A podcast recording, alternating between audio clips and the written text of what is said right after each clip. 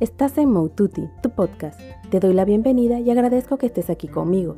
Te invito a suscribirte a mi podcast en las diferentes plataformas y puedes dejar tus comentarios dentro de la cordialidad.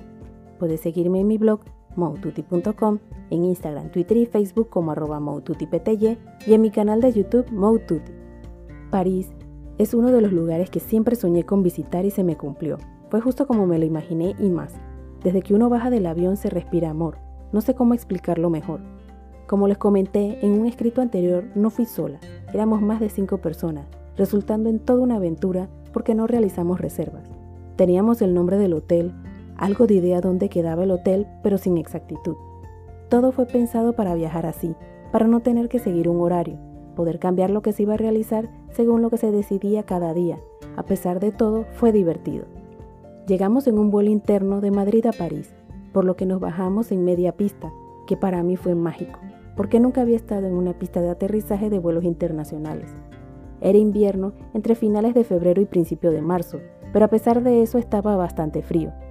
El aeropuerto es muy especial y tiene un transporte gratuito directo a la estación de tren, donde sale el tren para llegar al centro de París. En la estación del metro, en un kiosco, comí el mejor emparedado que he podido probar. No puedo detallar los ingredientes que tenía, pero hasta donde pude saborear no tenía ningún ingrediente especial. Lo que sí es que el sabor fue impresionante y agradable al comer. Para encontrar el hotel en ese momento no existían los celulares inteligentes, Solamente quedaba recordar lo que se logró ver en el Internet antes de salir de viaje y preguntando en un país donde no dominábamos el idioma. Entre tratar de encontrar el lugar y la lluvia que nos acompañó toda esa mañana, fue una experiencia algo divertida, porque nos hacíamos compañía, pero no lo haría viajando sola. No llega mi deseo de aventura hasta allá. Logramos entrar en un restaurante de comida rápida que creo que está en todas partes del mundo, para esperar que bajara un poco la lluvia porque era pleno invierno. Entre el frío y la lluvia se complicó encontrar el hotel. Mientras unos lográbamos conseguir algo de comida, otros fueron a averiguar dónde quedaba el hotel. Y luego que dejó de llover, fuimos a registrarnos y descansar un poco. El recibidor del hotel era bastante pequeño comparado a lo que estamos acostumbrados en América, o por lo menos a los lugares que yo conozco. Y luego el elevador que era antiguo y bien pequeño. Fue una experiencia diferente y divertida poder conocer diferentes distribuciones de espacios a lo que uno está acostumbrado, pero todo era diferente al entrar a las habitaciones. En ellas, el espacio permitía sentirse cómodo y a gusto, y con un aire acondicionado que se regulaba la temperatura que uno le ponía, fue un contraste muy grande para mí. Me dejó la lección que no hay que juzgar todo por lo que ven nuestros ojos, y me permitió tener unas vistas espectaculares de la ciudad. No era esa vista que sale en las revistas a la Torre Eiffel, pero se podía ver parte de la ciudad. El hotel donde me hospedé estaba cerca de una entrada al metro, por lo que me permitió una movilización más cómoda en la ciudad. Era bastante pequeño, pero acogedor y agradable, con una atención de primera. Los desayunos que ofrecía el hotel era como suelen desayunar los parisinos, por lo que se me hizo bastante difícil, ya que yo no como dulce en el desayuno. Ofrecían otras opciones, pero no tan variadas como los dulces. Los postres en esta ciudad son deliciosos y realmente por falta de presupuesto no probé mucho la comida típica, sino más bien comida rápida. Espero poder volver y probar las delicias que vi y no pude probar. La primera parada sin duda fue la Torre Eiffel. Llegar caminando desde una estación cercana porque no conocíamos mucho la ciudad fue la mejor experiencia, porque uno empezaba a verla a lo lejos y se podía apreciar su majestuosidad, hasta que poco a poco uno se acercaba y la veía imponente frente a uno, con un color chocolate, cuando en fotos siempre la vi para mí dorada pero de noche, con sus luces, se logró apreciar su color dorado en todo su esplendor. En ese entonces se debía hacer fila para comprar el boleto para subir por el elevador. Creo que fue la mejor opción porque son muchísimos escalones. En ese momento no existían los avances de hoy. Luego se esperaba el turno para entrar al ascensor y subir hasta el último piso, dependiendo de lo que cada uno pagaba. Los boletos para subir dependen del piso al que uno va. Por tal motivo, cada persona decide el piso de la torre al que desea ir.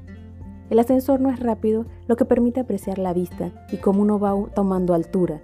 Al llegar al último piso que está ambientado, se pueden apreciar las diferentes banderas de los países y las distancias de estos hasta la torre. Si uno desea subir más a la punta de la torre, uno debe subir una escalera para llegar al punto más alto. En este lugar se logra ver la vista en el horizonte de la ciudad.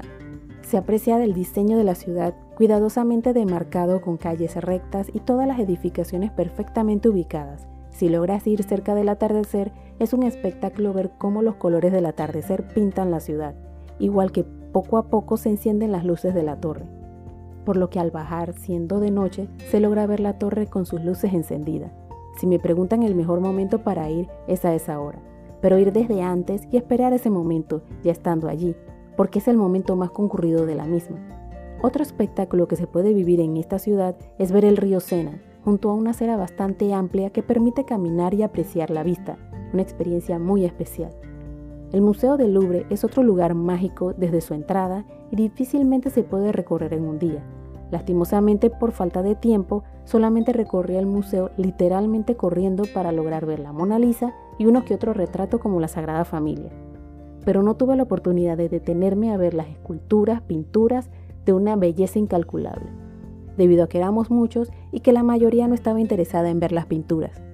Es una gran experiencia que se debe tener el tiempo y el recurso económico para recorrerlo, porque cada ala del museo es diferente y el tiempo que toma recorrerla es bastante extenso.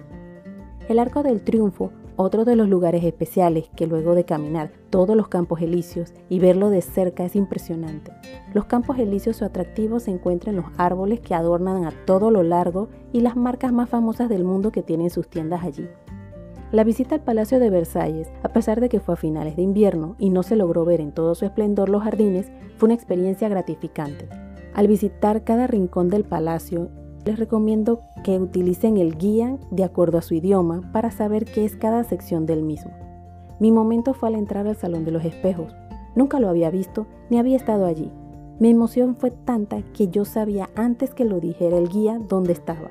No se veía ningún espejo, pero yo ya sabía que era el lugar. Soñé tantas veces con ir allí que casi lloro de la emoción. Aún hoy me emociono al contarlo.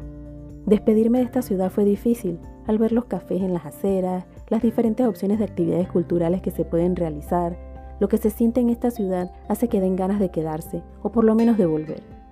Nuevamente gracias, te invito a que estés pendiente de los próximos podcasts. Recuerda suscribirte a mi podcast Moututi y puedes dejarme tus comentarios dentro de la cordialidad. Puedes seguirme en mi blog moututi.com, en Instagram, Twitter y Facebook como arroba y en mi canal de YouTube Moututi.